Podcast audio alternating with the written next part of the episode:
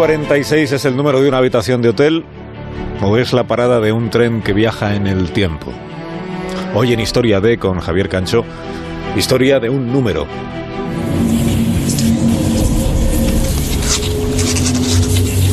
¿Han estado alguna vez más allá de donde nunca llegaron?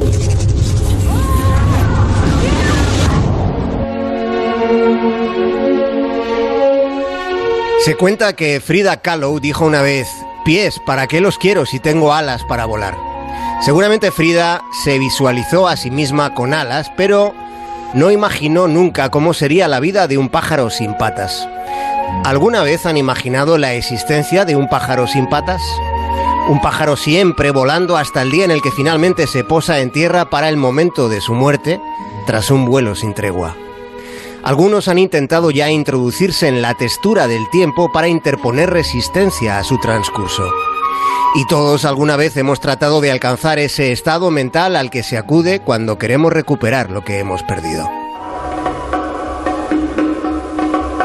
Si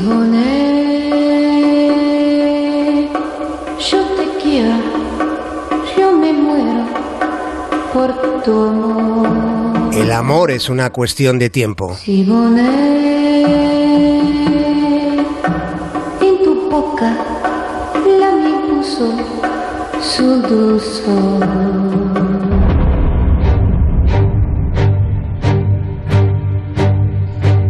Pensado en que en ocasiones llega a sentirse más intensamente aquello que vivimos en un pasado lejano que lo que estábamos viviendo en el presente justo antes de que nuestra mente nos abocase a ese recuerdo evanescente?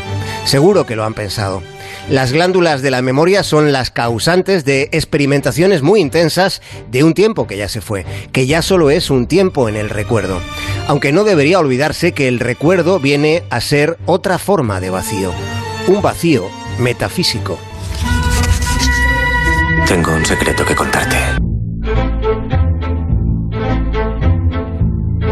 Existe un lugar donde se guardan algunos recuerdos muy concretos, los recuerdos furtivos. Se trata de ese rincón de la conciencia donde también se ocultan determinados pensamientos y algunos impulsos que hubo. En la impulsividad todos sabemos que existen sonrisas que no son de alegría, sonrisas que son de dolor. También sabemos que existen lágrimas que se lloran en plena algarabía. Somos contradictorios y esa es una de las pocas certezas.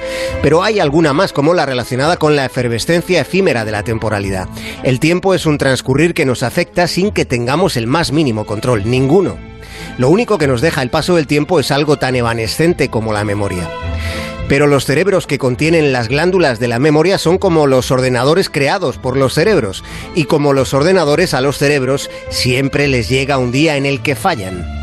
La vida sería dramática si no fuese tan graciosa, pero es así, y no debería olvidarse que nada puede existir para siempre. Así que teniendo esa otra certeza, hay dos preguntas para ustedes. La primera plantea, ¿De verdad están aprovechando su tiempo? La segunda cuestiona, ¿se han preguntado cómo será su vida en 2046? Vayamos a 2046. Más de uno en Onda Cero.